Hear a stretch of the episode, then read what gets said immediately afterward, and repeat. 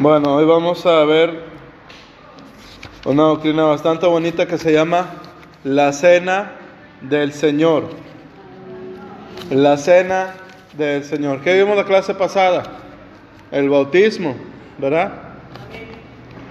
Ahora vamos a tratar de abarcar en esta ocasión esta doctrina básica que habla de la Santa Cena o Cena del Señor.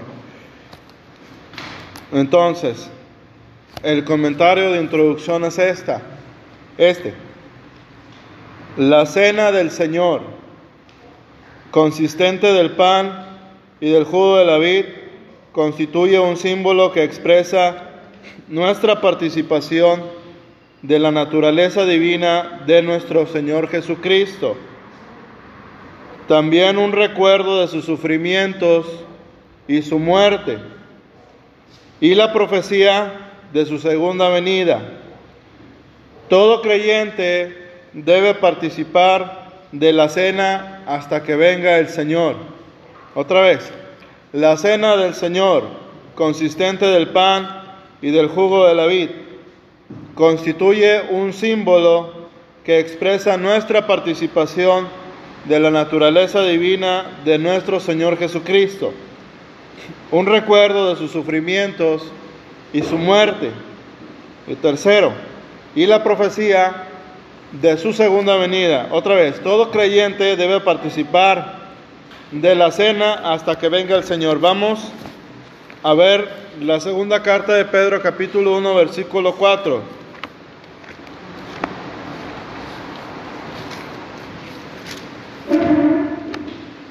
Segunda carta de Pedro capítulo 1, versículo 4,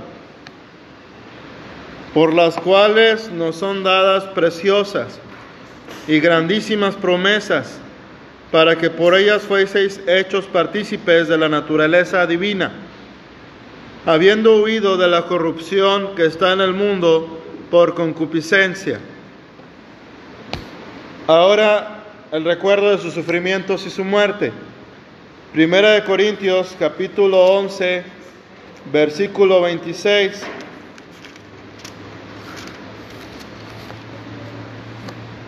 Primera carta de Corintios capítulo 11, versículo 26. Porque todas las veces que comiereis este pan y, bebe, y bebiereis esta copa, la muerte del Señor anunciáis hasta que venga. ¿Verdad?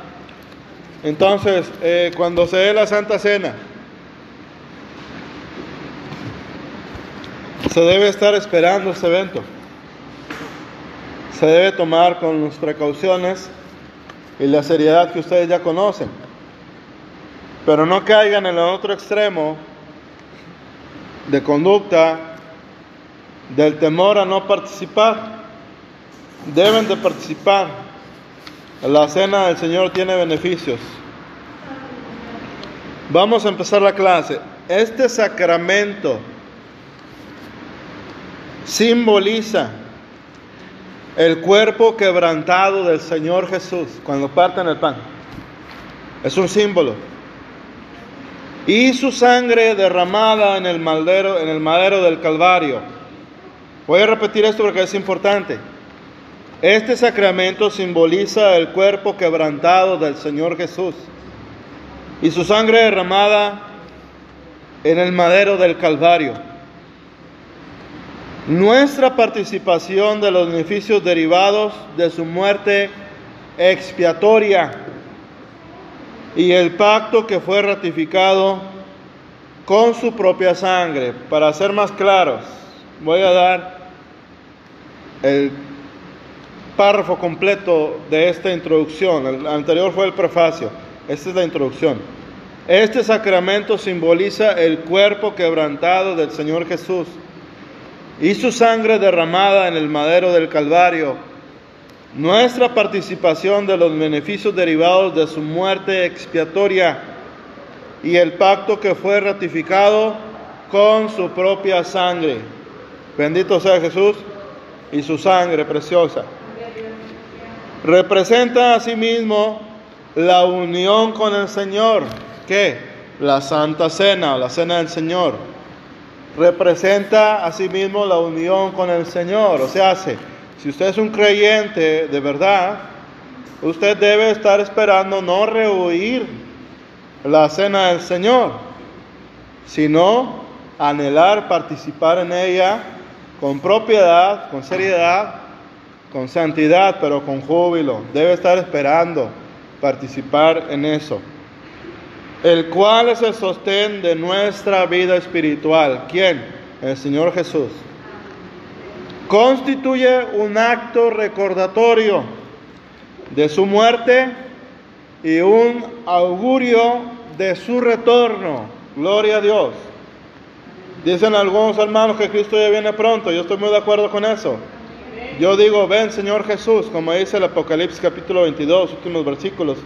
El, que espera y el que oye diga, eh, ven Señor Jesús. Ven Señor Jesús. Ahora vamos al primer punto. Ah, el sacramento fue instituido por nuestro Señor mismo. No fue una mención apostólica, fue establecido por el mismo Jesucristo. Vamos a Lucas capítulo 22, versículo 19.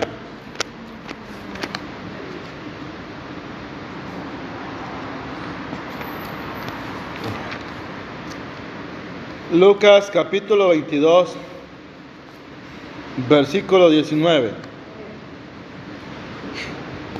Y tomando el pan, habiendo dado gracias, partió y les dio diciendo, esto es mi cuerpo, que por vosotros es dado.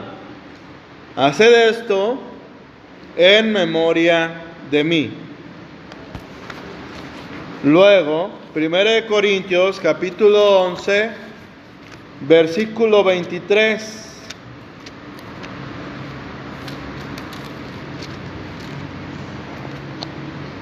Porque yo recibí el Señor lo que también os he enseñado, que el Señor Jesús, la noche que fue entregado, tomó pan Vamos al comentario de la clase de este punto. ¿Cuál es? El sacramento fue instituido por nuestro Señor mismo, Jesucristo.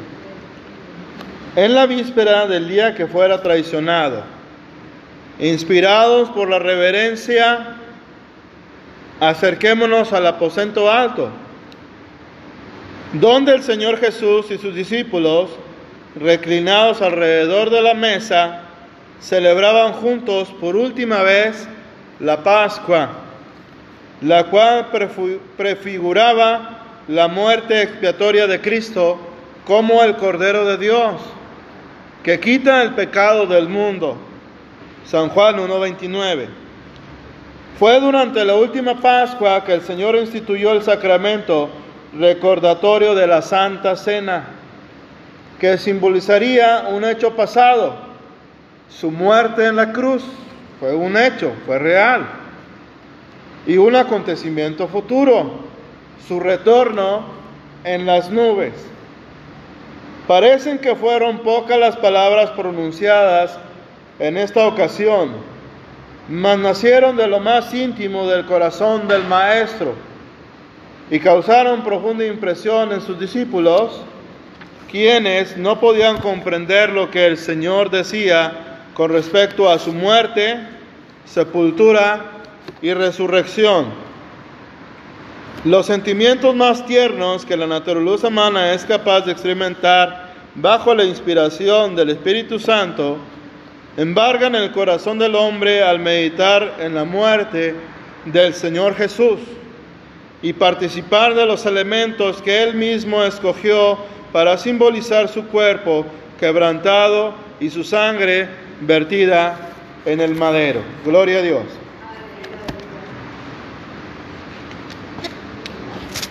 Segundo punto, se nos instruye a examinarnos con toda diligencia. ¿Cuál es el primer punto? el Señor mismo instituyó la Santa Cena.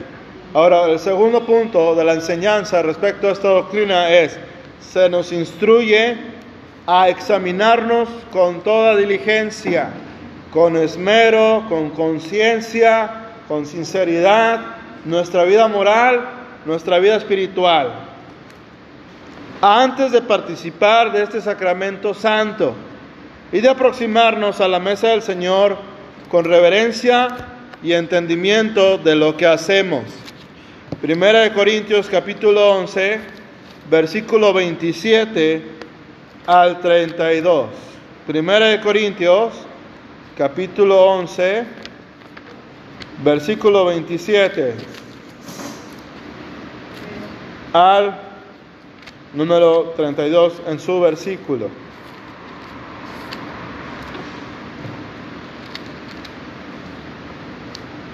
Oh.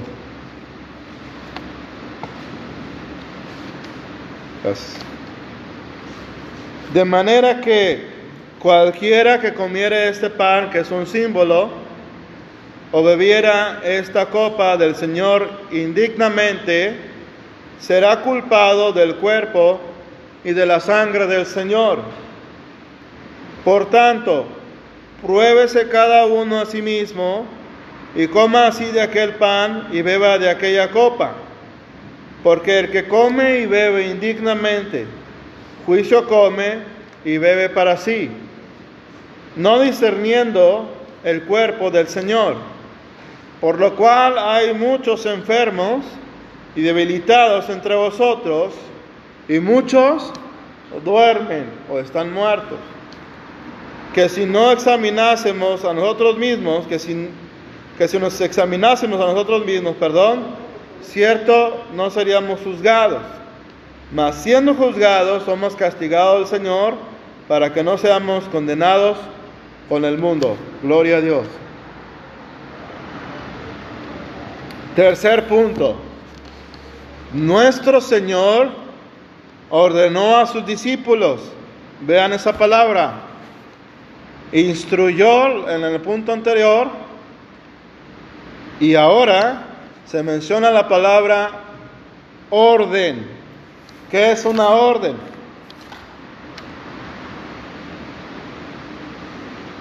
Algo que se tiene que hacer. Que no se está consultando opinión. No se está tomando parecer. Habla de autoridad.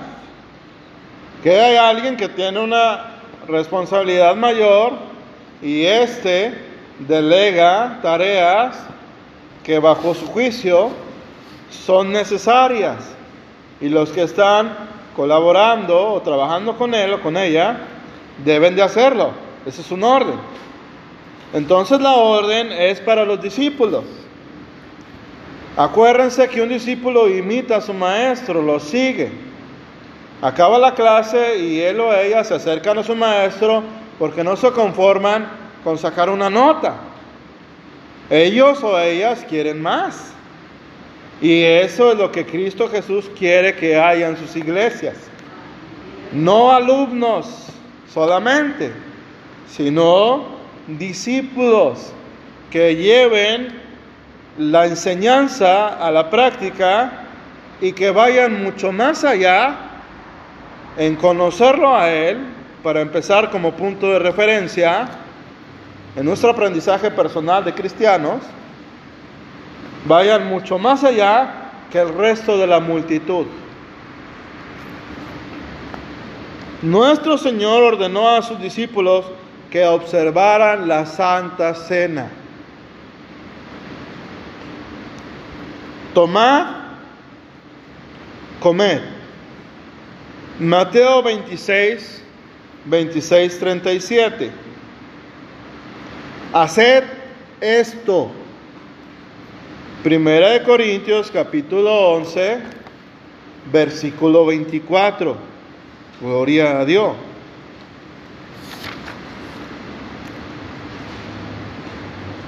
La observancia de este sacramento conmemorativo no es como se afirma en la doctrina católica, tradicional, no se transforma en el cuerpo ni en la sangre de Cristo en el momento. Son símbolos. Hasta la misma Biblia católica lo dice. Entonces, este es un sacramento conmemorativo de su muerte.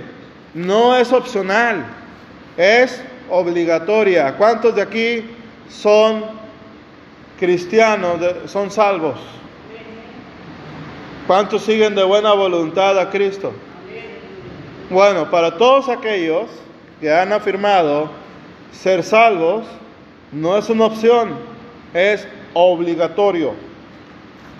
Constituye un mandamiento del Señor Jesús, por cuya desobediencia tendremos que rendir cuentas. Se trata de una ordenanza perpetua, la cual debe ser observada con frecuencia. Porque Pablo nos dice, porque todas las veces que comieres este pan y bebieres esta copa, la muerte del Señor anunciáis hasta que venga. 1 Corintios 11, 26. Otra vez para técnica pedagógica. El primer punto es, el sacramento fue instituido por el Señor Jesucristo. El segundo punto de la enseñanza de la Santa Cena es, se nos instruye a examinarnos con toda diligencia antes de participar. Tercer punto, nuestro Señor ordenó a sus discípulos que observaran la Santa Cena.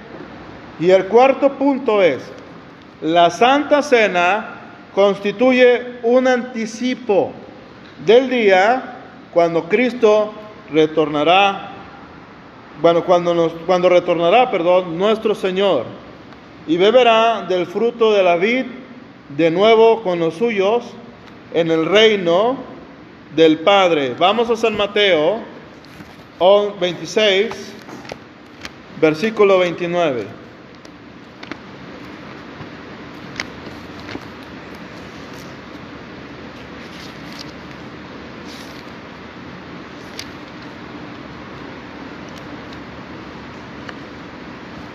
Y os digo que desde ahora no beberé más de este fruto de la vid hasta aquel día cuando lo tengo de beber nuevo con vosotros en el reino de mi Padre. Continúo con el cuarto punto. Es así que la cena del Señor nos mantiene esperando aquella esperanza bienaventurada y la manifestación gloriosa del gran Dios y Salvador nuestro, Jesucristo. Esto está en la carta de Tito, capítulo 2, versículo 13. Ahora, quinto punto. La copa y el fruto de la vid representan, no es, representan la sangre de Cristo y simbolizan el sellado del nuevo pacto con dicha sangre. Otra vez, la copa y el fruto de la vid representan la sangre de Cristo Jesús y simboliza el sellado del nuevo pacto con dicha sangre. El mismo Señor Jesús declaró lo siguiente, escuchemos, porque esto es mi sangre del nuevo pacto, la cual es derramada por muchos para remisión de los pecados. Se trata del pacto predicho por Jeremías en el capítulo 31, 31 al 34. Vamos a leer el libro de Jeremías.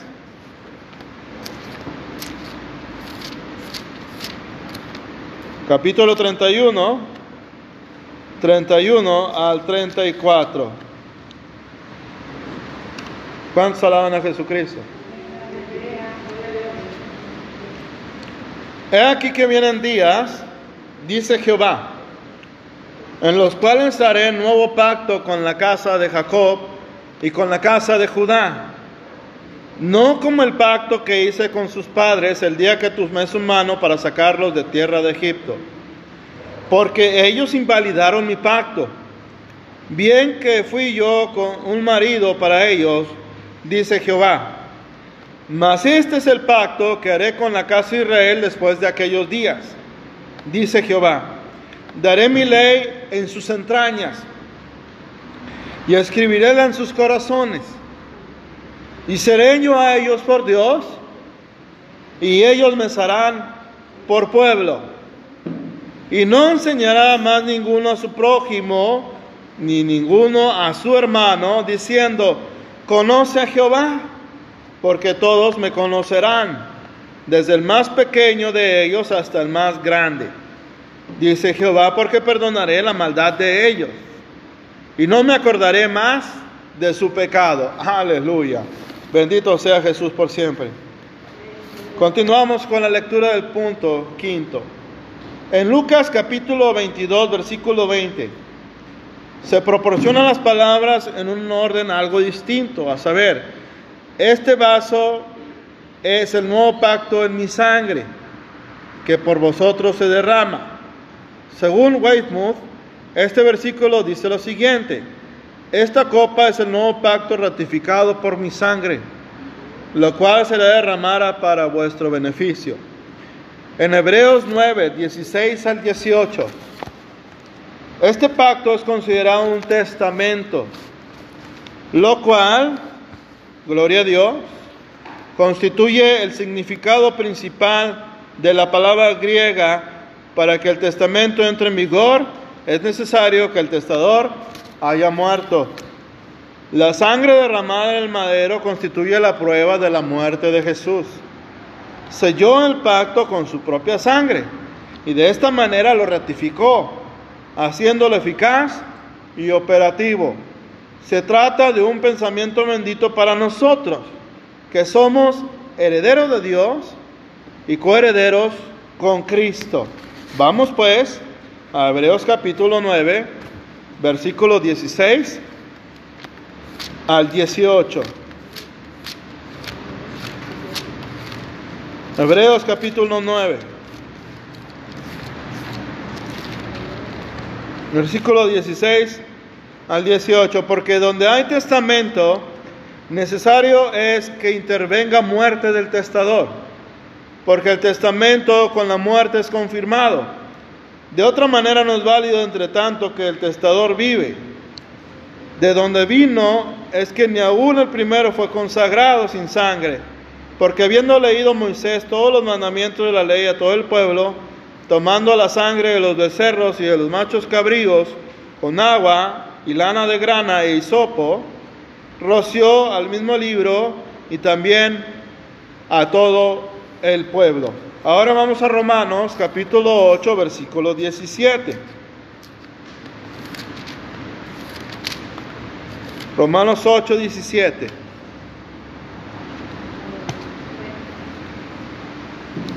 Y si hijos, también herederos, herederos de Dios y coherederos de Cristo.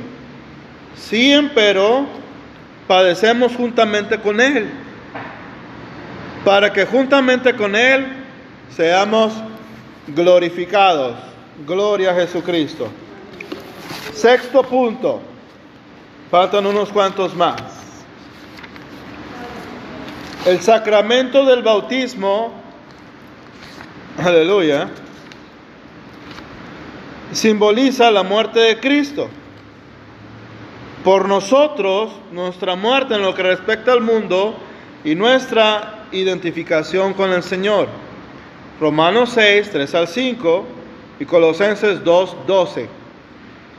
Si esto significa el bautismo, la Santa Cena simboliza la muerte del Señor en nuestro lugar, en calidad de Cordero Pascual, sacrificado para liberarnos del pecado y de la muerte, no para hacernos ricos para liberarnos del pecado y de la muerte, y según la voluntad de Dios, muerto desde el principio del mundo.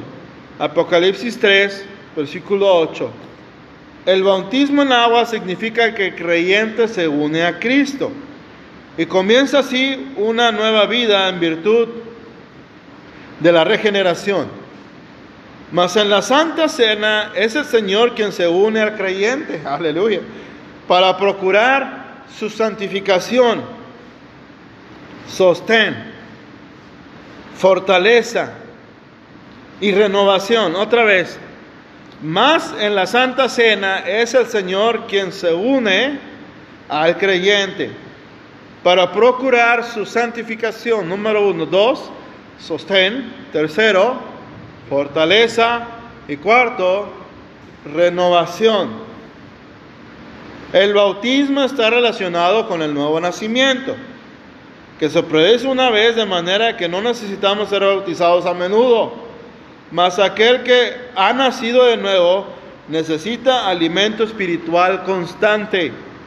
Y por esta razón observamos con frecuencia la cena del Señor. Es así que el pan, alimento por excelencia, es el símbolo más apropiado que el hombre pudo haber escogido. Y esto está de acuerdo con las palabras del Señor Jesús que dijo, yo soy el pan de vida. Vuestros padres comieron el maná en el desierto y son muertos. Ese es el pan que desciende del cielo, para que el que de él comiere no muera. Yo soy el pan vivo que he descendido del cielo. Si alguno comiere este pan, vivirá para siempre. Y el pan que yo daré es mi carne, la cual yo daré por la vida del mundo. San Juan 6, 48 al 51. Vamos a seguir escuchando lo que dice el Señor Jesús. De cierto, de cierto os digo, si no comiereis la carne del Hijo del Hombre y bebiereis su sangre, no tendréis vida en vosotros. El que come mi carne y bebe mi sangre tiene vida eterna. Y yo resucitaré en el día postrero, porque mi carne es verdadera comida y mi sangre es verdadera bebida. El que come mi carne y bebe mi sangre tiene vida eterna. Y yo lo resucitaré en el día postrero, ¿verdad? El que come y que bebe mi carne en mí permanece y yo en él. Como me envió el Padre viviente y yo vivo por el, y vivo por el Padre, asimismo, el que me come, él también vivirá por mí. Esto habla Jesús en referencia a su humanidad. Recuerden que Jesús es totalmente hombre sin pecado, perfecto y totalmente Dios. Este es el pan que descendió del cielo, no como vuestros padres comieron el maná y son muertos. El que come este pan vivirá eternamente. Gloria sea a Jesucristo. San Juan 6, 53 al 58 y también se sugiere que serán los versículos 32 al 35. Recuerden que la sesión se graba por internet.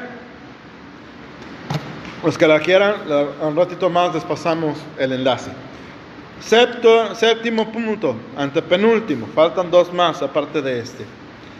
La cena del Señor envuelve, escuchen, algo que les gusta a ustedes y que es necesario para nuestros cuerpos. La cena del Señor envuelve la sanidad. Si el creyente está enfermo o afligido por sufrimientos corporales, y puede discernir la virtud sanadora en el cuerpo de nuestro Señor Jesucristo, tipificada por el pan, o sea, tipo de, puede recibir la sanidad y fortaleza para su cuerpo, como así también para su naturaleza espiritual. Hay creyentes que dicen, tengo problemas de ansiedad.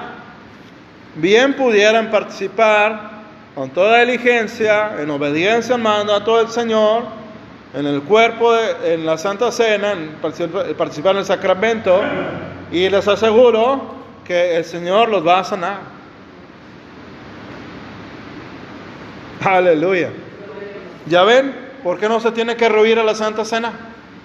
Ay, no, es que tengo miedo. Pues arregle sus cuentas con el Señor, ¿verdad? Y así se la llevan uno, dos, tres, treinta. Conozco cristianos que tienen hasta cinco, diez años sin participar en la Santa Cena porque no quieren examinarse. Y el Señor nos manda que participemos. Así como ofrendamos, desmamos, ayunamos, oramos, debemos hacerlo. Así el Señor nos manda que participemos de la Santa Cena. Aleluya.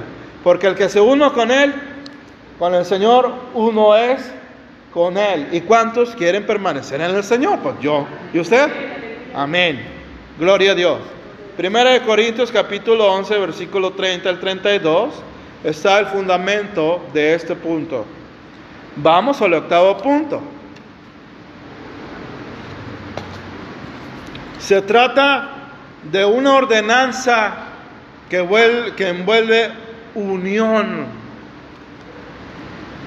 ¿Cuántos dicen, han escuchado, ay hermanos, les falta unión a la iglesia? Bueno, pues venga la Santa Cena, aparte de venir a los cultos, ¿verdad? Gloria a Dios. Se trata de una ordenanza que envuelve a unión y también a sus hermanos de internet vayan a su iglesia, participen en su iglesia. La ordenanza del bautismo debe estrechar la comunión entre el creyente y el Señor. Mientras que la cena del Señor no solamente debe acentuar dicha comunión, aleluya, sino también la que existe entre los creyentes entre sí. Una vez ofrecimos la Santa Cena y muchos cristianos adultos en Cristo, si me permiten la expresión, no participaron. Entonces, si usted ya tiene tiempo, debe ser algo que anhele. No se puede obligar a nadie, pero es ordenanza. Debe de obedecer uno a Dios.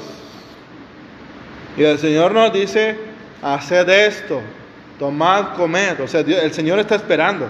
Aparte de que ayunemos, oremos, santidad está esperando que participemos.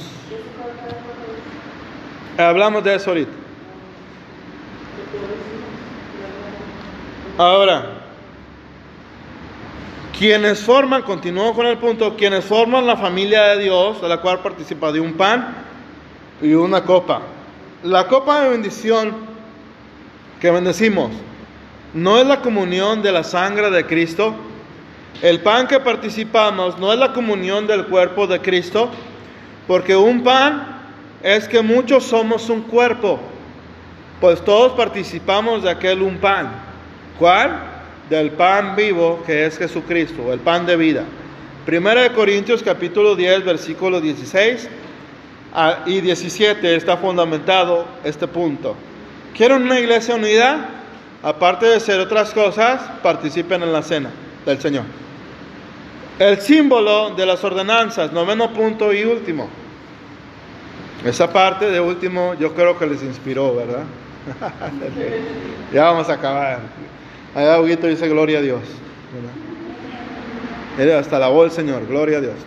El simbolismo de las ordenanzas del Nuevo Testamento, simbolismo, facilitan la comprensión de las verdades espirituales de fundamental importancia para el creyente. En el bautismo, al sumergirnos en agua y al salir de ella, simbolizamos no solamente nuestra propia muerte, y resurrección, sino también la de Cristo. Todo está relacionado con Cristo. Primero Él y después nosotros.